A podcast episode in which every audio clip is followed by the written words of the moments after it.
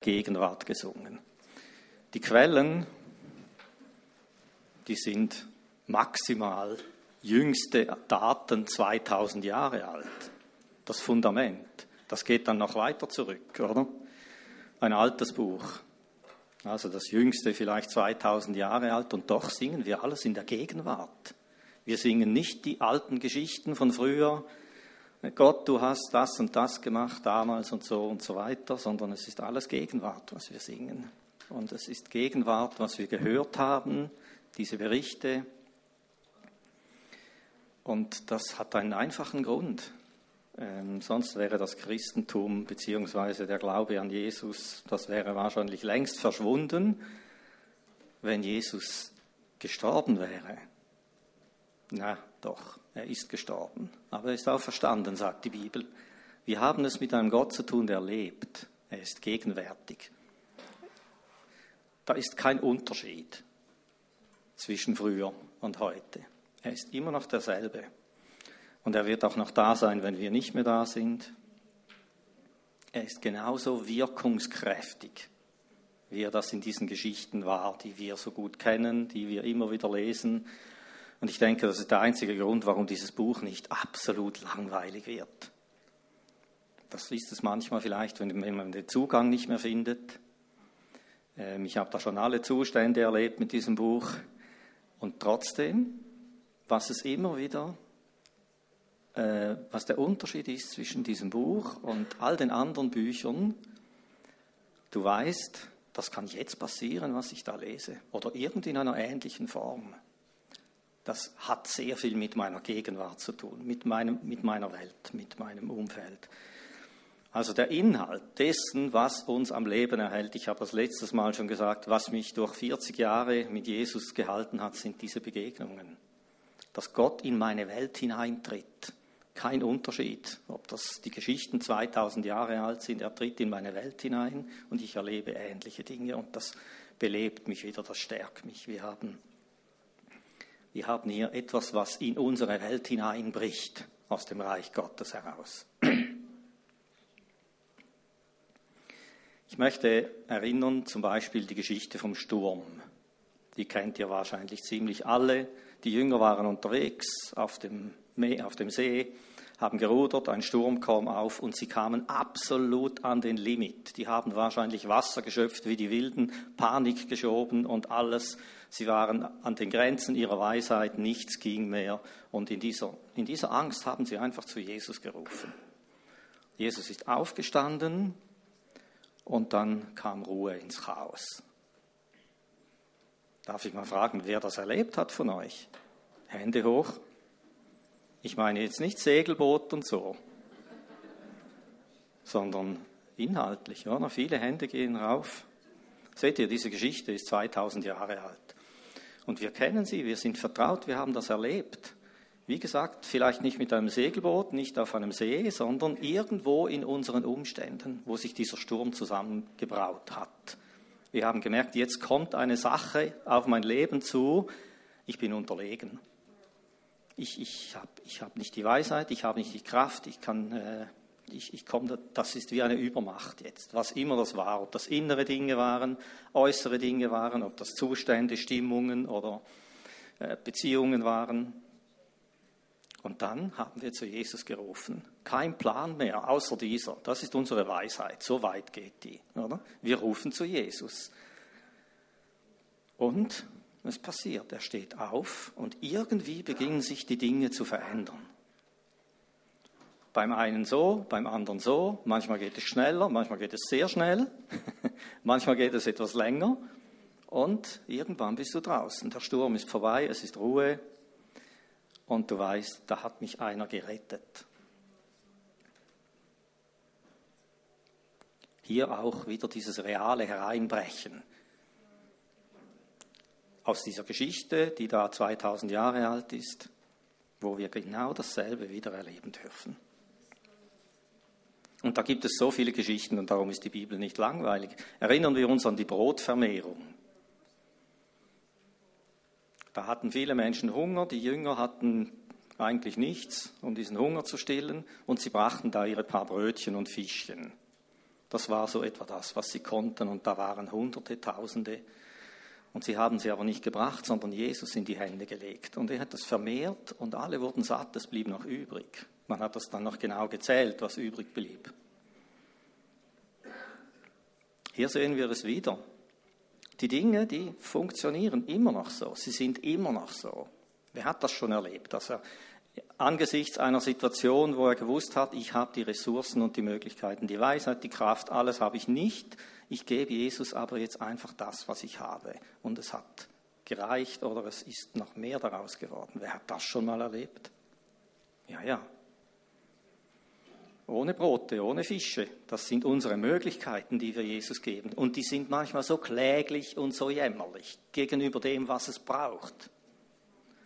Und Jesus vermehrt es. Irgendwie, keine Ahnung, keiner hat gesehen in diesen Körben, wie aus diesen drei Fischen immer wieder neue wurden. Das hat irgendwie, die haben die Körper rumgereicht und immer wieder hat es drin. Es hat genügt für viel mehr, heißt das. Das ist Segen. Segen heißt, wir bringen unsere kleinen Dinge, Gott segnet sie und sie reichen weit darüber hinaus. Also für mich ist das äh, wahrscheinlich in der Seelsorge ein Stück weit Alltag. Ich komme in eine Situation hinein, ich höre diese Geschichten und ich weiß, ich habe keine Ahnung, keinen Plan und selbst wenn ich den hätte, würde das nicht viel nützen. Es braucht jetzt viel mehr und irgendwann gebe ich meine Brötchen und meine Fischchen und ich staune nach anderthalb, zwei Stunden, was Jesus daraus gemacht hat. Es ist eindrücklich und das ist eine Lektion, die wir lernen müssen. Und wir sehen hier, dass wir Jesus real jetzt, heute in unserem Leben, in unseren Umständen erleben, hat auch etwas mit uns zu tun. Wenn wir zum Beispiel diese Brötchen nicht geben, was kann er dann vermehren? Er will das irgendwie. Ich habe schon oft gesagt, Gott, das kannst du doch selber, ohne meine paar Ideen oder, was ich, oder die kleinen Schrittchen, die ich jetzt noch tun könnte. Nein, er will das irgendwie nicht, oder? Ein Geheimnis, keine Ahnung. Er will uns mit drin haben. Und er will auch das Vertrauen sehen, dass wir wie aus Wasser rauslaufen. Wir wissen, das geht eigentlich gar nicht, aber wir machen es trotzdem im Aufblick auf ihn.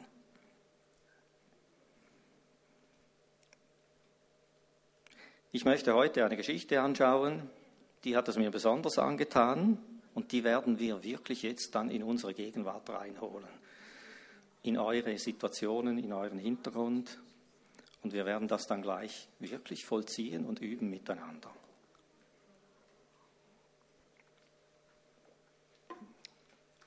Ich war äh, irgendwie vor anderthalb, zwei Wochen in einer Situation, ähm, wieder mal irgendwie, ich habe gefunden, es zerrinnt mir zwischen den Fingern, ich ich bin nicht der, der ich sein sollte und so weiter. Vielleicht kennt ihr das, wahrscheinlich nicht. Und dann hatte ich so eine Begegnung. Dann ist mir Jesus aus dieser Geschichte entgegengetreten und hat mich berührt und hat so einfach alles wieder gut gemacht, dass ich mit vollen Segeln in den Tag gehen konnte. Ich lese mal vor. Johannes 20, 19 bis 20. Am Abend diesen ersten Tages der Woche nach der Kreuzigung als die Jünger aus Furcht vor den Juden die Türen verschlossen hatten, die haben sich verschanzt, Überforderung, Panik, kam Jesus, trat in ihre Mitte und sagte zu ihnen, Friede sei mit euch. Und nach diesen Worten zeigte er ihnen seine Hände und seine Seite. Und die Jünger freuten sich, heißt es. Gut, auch so eine alte Geschichte, oder? Aber hier sehen wir, weil Jesus lebt, weil er existiert, weil er präsent ist, da ist und in unsere Leben hineinkommen kann, wie das immer noch funktioniert, diese Geschichte. Diese Kammer, in die sich die Jünger verschanzt hatten aus Angst und Überforderung, das kann genauso gut eine Herzenskammer sein. Irgendein Bereich deines Herzens, wo du dich dann zurückziehst in dein Schneckenloch. Es wird mir zu viel. Tschüss, oder? Mich hast du gesehen mal für eine Zeit oder was immer. Wir können uns auch äußerlich sind wir immer noch da, aber innerlich zieht sich dann irgendwie etwas zurück. Und da herrscht in einer Kammer dann Überforderung, Ängste, äh, Sorgen, weiß ich was alles kann da äh, kreisen in unserem Innern. Letztendlich ist es ein Zustand des Unfriedens. Jesus ist gekommen und hat Friede ausgesprochen zu diesen Jüngern. Aber sie waren in einem großen Unfrieden, das Fehlen des Friedens, die ganze Unruhe, der ganze Stress und Druck, alles war da, war präsent in ihnen. Ja, das kennen wir auch. Das hat jeder von uns. In irgendwelchen Situationen, wo, wo du einfach merkst, jetzt wird's, uh, uh, oder? Jetzt wird's schwierig. Wir können das haben mit uns selber, dass wir im Krieg sind mit uns selber. Wieder dieses Nicht-Genügen zum Beispiel. Ich hätte sollen und ich hätte müssen und ich hätte besser, aber ich habe nicht und ich konnte nicht und irgendwie wieder ein Fehlschlag und wieder ein Fehlschlag.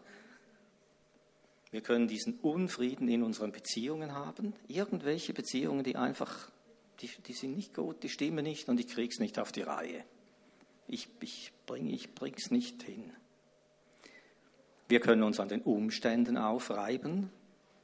Wer kennt das nicht am Arbeitsplatz oder irgendwo oder in der Nachbarschaft oder irgendwelche Lebensumstände, die sich gewendet haben. Früher war es sonnig und leicht und heute ist es schwer und mühsam irgendwie. Keine Ahnung, wo ihr steht, wie es euch so geht. Dinge, die sich einfach nicht ändern wollen und die, die mich wie zerreiben irgendwie. Und da herrscht ein großer Unfriede. Wir wünschen uns, dass diese Lasten von uns fallen würden. Aber manchmal sind wir das auch mit Gott, dass wir einfach dieses Gefühl haben, dieser Gott da oben, dieser heilige Große und ich, dieser Wurm hier unten und oder weiß ich was, oder dieser Gott, der alles sieht, was ich falsch mache oder was immer, irgendwie diese Diskrepanz zwischen diesem Großen und mir, diesem Kleinen, die kann uns manchmal verwirren und beschweren und wir kommen nicht zur Ruhe.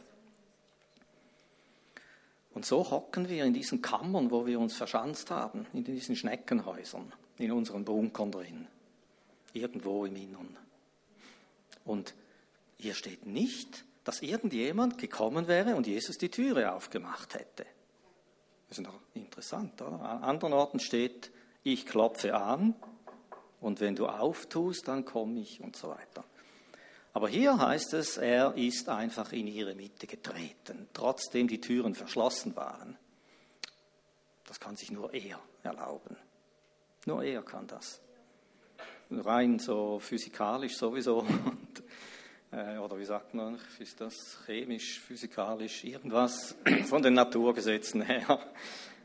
Und aber auch, dass er das tut dass er weiß, wo er das tut und tun will und tun kann und dass er das bei manchen vielleicht weiß er, das geht jetzt nicht.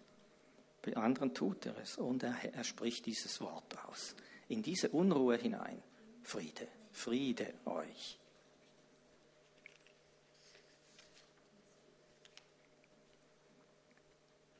Das meint, vielleicht siehst du ein paar Situationen vor dir jetzt in deinem Leben, wo du merkst, da ist nicht Friede in meinem Herzen, in meinem Verhalten. Da ist diese Unruhe, dieser Unfriede, das Fehlen des Friedens. Ich bin getrieben, ich bin nicht gut. Aber wenn Jesus kommt und mitten hinein diesen Frieden spricht, meint das, es ist gut, es ist gut. Und er kommt und er trägt das ja hinein. Er zeigt seine Hände und seine Seite. Das ist wie, schau doch, ich habe es geschafft. Ich habe es vollbracht. Ich habe es hinter mich gebracht. Für dich. Das, was du nicht geschafft hast, das habe ich geschafft. Für dich. Ich habe es gemacht. Die Tür ist offen. Es ist gut. Die Rechnung ist beglichen. Du bist nicht mehr in diesem chronischen Schuldverhältnis, in diesem Defizit. Ich habe dieses Defizit ausgefüllt für dich. Es gibt eine Lösung für dich. Es kann heil werden. Friede hat im Urtext etwas von Unversehrtheit. Es ist ein ganz breites, eine breite äh, Palette, aber ein Begriff ist Unversehrtheit. Wieder ganz sein. Stimm, es stimmt wieder mit mir. Es ist gut. Ich kann sagen, es ist gut. Es ist gut mit mir. Das ist dieser Friede, den, Jesus, den Jesus hineinträgt. Und wieso kann er das? Er kommt einfach, tritt in ihre Mitte, tritt vor dich hin, vor deine Umstände, vor deinen Trümmerhaufen, den du eben hinterlassen hast oder was immer für Haufen. Und er kann das. Und dieser Friede, der verwirklicht sich. Das ist ein Angebot. Das ist aber auch eine Wirklichkeit. Das ist etwas, was er geschaffen hat. Er kann das, weil er selber Friede in Person ist. Er handelt nicht nur in diese Richtung, sondern er ist es als Person. Jesus strahlt diesen Frieden aus. Er ist der Gott des Friedens, sagt Paulus. Im Jesaja sagt, er ist der Fürst des Friedens. Fürst meinte damals der Oberste des Friedens. Wenn irgendwoher Friede kommt, ist er die Quelle. Und ich denke, das kennt ihr. Ähm, und das ist ja immer wieder erstaunlich. Äh, wenn wir in die Nähe von Gott kommen, dann irgendwie geht es uns plötzlich gut. Es wird einem so warm ums Herz. In der Seelsorge höre ich das manchmal, auch Menschen, die Gott nicht so kennen. Wir, wir reden und dann beten wir und dann plötzlich fragen, dann frage ich, und wie geht's dir jetzt? Mir ist so warm geworden ums Herz. Das ist so die Wahrnehmung, oder? Köstlich. Ich konnte ja nicht irgendetwas machen an dem Herzen, dass es warm wird. Und ich merke, ja, das ist der Heilige Geist, das ist Gott. Wenn er kommt, wenn, wenn, er, wenn wir in seine Nähe kommen, dann wird uns warm ums Herz. Aber das ist mehr als nur ein Gefühl. Da geschieht viel mehr nach. Wir fühlen uns in Sicherheit gesetzt. Wir werden sicher, unser Herz wird fest in seiner Gegenwart. Wo wir vorher auf wankendem Grund waren, vielleicht verzagt oder ähm, unsicher und wissen nicht, soll ich da, soll ich da, soll ich da und der Verstand, der dreht, der macht seine Karussellrunden und so weiter. Du kommst nicht mehr zur Ruhe, du schaltest nicht mehr herunter und dann tritt Jesus hinein und spricht dieses Friede aus mit seiner Gegenwart, tritt er hinein und dann kannst du runterschalten und du weißt, es ist gut und plötzlich hast du wieder klare Gedanken, du hast ein festes Herz, weil du in Sicherheit gesetzt wurdest, real unter seinem Dach bist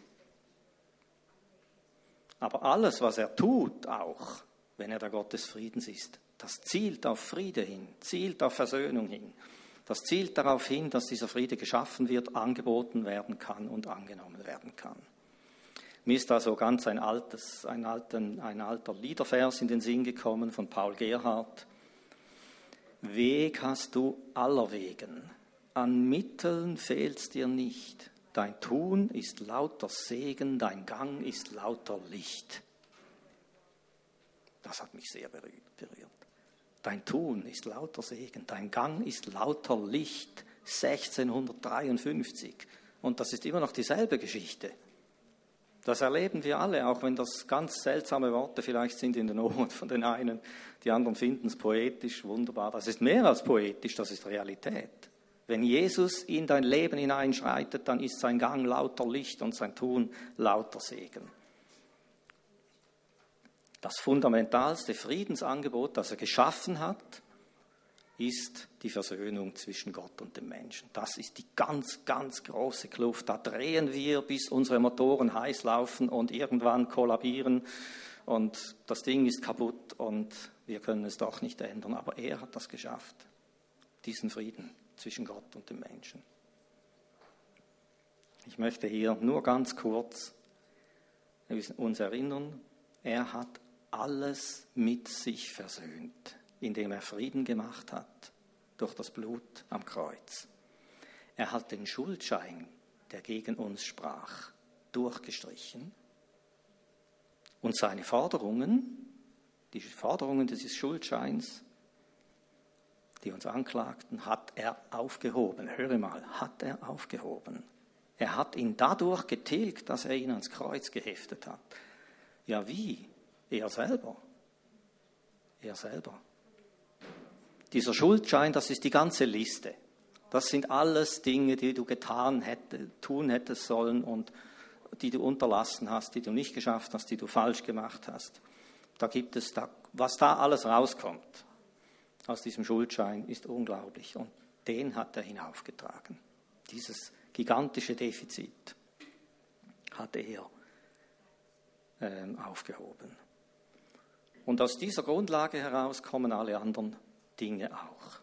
Diese verschiedensten Gebieten, wo wir in Unruhe sind, die hat er auch, äh, da hat er auch Antwort gefunden. Da können wir auch in Frieden kommen. Was damit zusammenhängt, ist die hohe Latte, oder? Die Forderungen des Gesetzes. Die einen hängen die sehr hoch, die anderen ein bisschen tiefer, aber es ist immer noch die hohe Latte, oder? die man überspringen müsste, die man schaffen müsste, damit endlich der Friede kommt, damit es endlich gut ist. Jesus sagt, von Jesus sagt Paulus, er ist das Ende des Gesetzes. Dort hört es auf. Das Ende des Gesetzes. Und er sagt, die, die mit mir sind, für die gibt es keine Verdammnis mehr, weil ich an ihrer Stelle verdammt wurde. Die Strafe, die ist bezahlt. Äh, ein anderes Gebiet, wo eine Quelle von Unfrieden sind unsere Sorgen und unsere Ängste. Und auch dort finden wir viele äh, Verse, Bezeugungen, wo es heißt, du hast doch einen Gott, der sich kümmert um dich. Also wirf doch die Sorgen auf ihn. Er kümmert sich doch um dich. Du hast einen Vater über dir. Jesus sagt auch, ihr habt immer wieder Angst hier in der Welt. Das ist so. Aber ich habe diese Welt überwunden. Du kannst wieder zu mir kommen. Du kannst wieder herunterfahren und zur Ruhe kommen.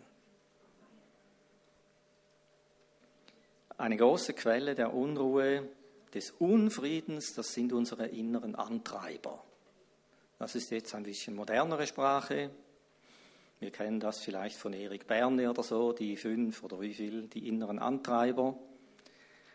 Das sind so aber eher dann die Dinge in uns drin, die wir denken, müssen wir schaffen. Ich, ich, als ich in der Vorbereitung war, irgendwann bin ich zusammengesackt und habe gedacht, das ist eine Predigt für sich. Das kannst du vergessen, oder? Jetzt mache ich da einfach ganz kurz. Die fünf Antreiber sei perfekt, sagen wir manchmal zu uns. Du musst perfekt sein, mach keine Fehler. Der zweite, beeil dich, sei schnell. Der dritte, streng dich an. Der vierte, mach es allen recht. Und der fünfte, sei immer stark, nur nicht schwach sein. Das sind Geißeln, oder? Und auch das für das ist Jesus gekommen. Dass diese, diese Motoren in uns, dass die irgendwann abstellen. Furcht ist nicht in der Liebe. Die völlige Liebe treibt diese Furcht aus. Du kannst herunterschalten. Das heißt, wir haben nicht einen Geist der Knechtschaft bekommen. Das ist Knechtschaft, diese Antreiber. Das ist eine wahre Knechtschaft. Und dieses Wort Treiber kommt in der Bibel wiederholt vor, immer mit Knechtschaft mit Ägypten, mit dem Stecken des Treibers, der dich immer jagt. Das müssen nicht Menschen sein, das kannst du selber sein. Irgendeine Instanz, sagt ja immer, ähm, genug gibt es nicht. Es muss noch besser sein, sonst reicht es nicht. Aber hier heißt es, der Stecken des Treibers ist zerbrochen und es ist eine Sabbatruhe vorhanden für das Volk Gottes. Und der, der mir ganz gut gefällt, das heißt, und der Geist Gottes führte sie wie Vieh ins Tal hinunter in die Ruhe. Da sehe ich so den Alpabzug, oder? Die kommen alle runter ins Tal jetzt, oder? Zur Ruhe, wie Vieh ins Tal getrieben wird. So kommen wir zur Ruhe. So führt uns der Geist Gottes in die Ruhe. Gut, wir kommen zu diesem Jesus und er sagt, kommt her zu mir, alle, die ihr euch abplagt und beschwert seid. Ich will euch Ruhe schenken. Und das machen wir jetzt genau. Es geht jetzt genau um diese reale Begegnung in dieser Geschichte, wo Jesus kommt in eine Situation von deinem Leben, wo dieser Unfriede herrscht, diese Unruhe, du hast dich verschanzt irgendwie, ich weiß nicht was. Und Jesus tritt jetzt hinein, er möchte das tun. Und wenn Jesus lebt, dann kann das jetzt geschehen. Und mein Vorschlag wäre, dass die, die das möchten, die können mitmachen. Wir haben ein bisschen leise Instrumentalmusik im Hintergrund. Ist das okay? Gut. Und wir wollen jetzt in diese Geschichte eintreten.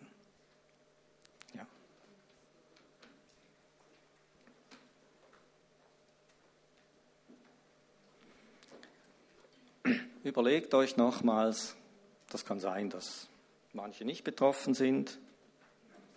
Sagen wir mal so, ich hoffe, dass viele nicht betroffen sind davon. Aber Jesus sagt, in der Welt habt ihr Angst. Es gibt Dinge, die liegen uns auf dem Magen, auf dem Herzen. Da drehen wir im roten Bereich. Wo habe ich solche Gebiete in meinem Leben? Komme ich aus einer solchen Woche heraus oder in meiner Familie Dinge, die einfach, die rotieren und rotieren und die sind nicht gut. Wo fühle ich mich ohnmächtig, machtlos, unterlegen? Wo fühle ich mich rastlos? Das ist auch so ein Zeichen des Unfriedens, diese Unruhe, dieses Rastlossein. Wo in der Gegenwart, wo in der Vergangenheit?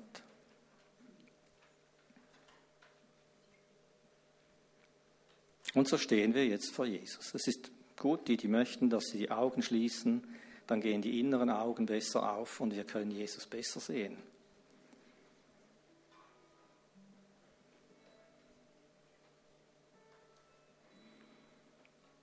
Ja, und wir treten jetzt gemeinsam vor dich, Jesus. Und es ist so, du lebst. Das ist doch unsere Hoffnung. Christus unter euch. Die Hoffnung auf Herrlichkeit. Und diese Hoffnung, die dürfen wir jetzt haben, dass es herrlich wird werden mit diesen Gebieten, die wir uns aus unserem Leben wünschten. Die wir wünschten, dass sie endlich, endlich sich verändern würden.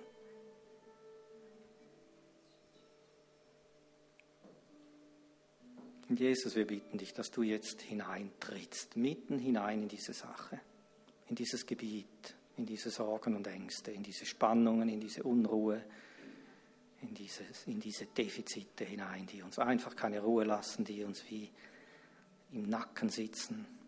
Tritt du jetzt hinein, Jesus. Wir bitten, ich bitte jetzt um ein reales Erleben, dass meine Geschwister dich jetzt sehen dürfen und dich hören dürfen, wie du dieses Friede aussprichst. Und ich segne euch mit diesen Worten, Friede sei mit euch. Und ich segne euch, dass ihr seine Hände sehen könnt, seine Seite und dass das in eurem Herzen ankommen darf. Es ist vollbracht. Ich habe es getan für dich. Ich habe einen Durchbruch geschafft. Ich habe eine Tür geöffnet, einen Ausgang geschafft für dich.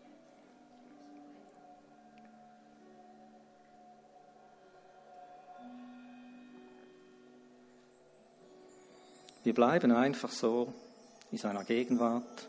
Wir wollen Jesus empfangen als der, der er ist. Vielleicht sind es auch ganz andere Dinge und andere Geschichten. Dass du einfach, wir nehmen uns jetzt einfach diese Zeit, dass Jesus kommen darf, uns entgegentreten darf und diese Friedensbotschaft in unser Herz hineinträgt.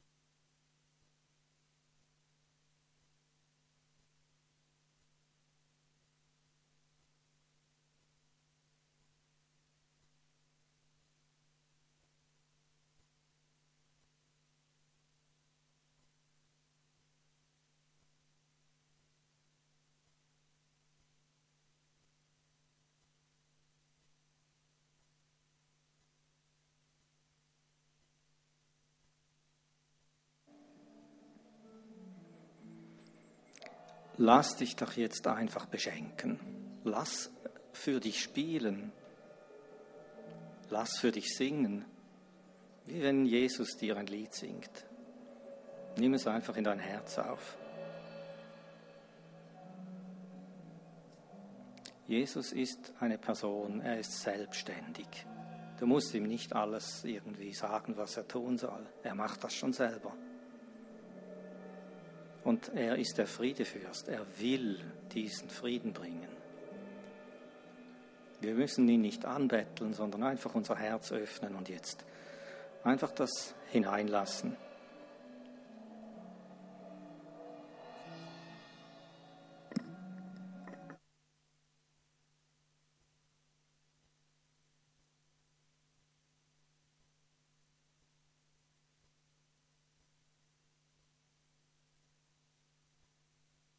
Dieser Friede ist nicht eine Sonderausstattung irgendwann mal, sondern er ist gedacht für uns.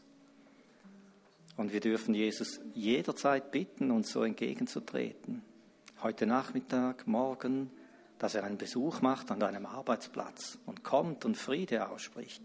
Und genau so werden wir zu Friedensstiftern, Friedensboten. Wenn wir aus diesem Frieden herauskommen, ist es nicht schwierig, ein Friedensbote zu sein. Und ich segne euch jetzt mit seinem Frieden für diesen Tag, für die kommenden Tage. Und wir danken dir, Heiliger Geist, dass auch du dieser Geist des Friedens bist. Und die Frucht von dir ist Friede. Und ich segne jeden jetzt mit diesem Frieden. Diesem Frieden für deinen Geist, mit diesem Frieden für deine Seele und mit diesem Frieden für deinen Körper. Und ich löse deinen Körper von allem Unfrieden, von allem Stress, von allem, was er ausbaden muss, was in deiner Seele vor sich geht. Ich löse deinen Körper von dem und ich spreche auch hier diesen Frieden jetzt hinein, im Namen Jesu. Ich wünsche euch einen guten Sonntag.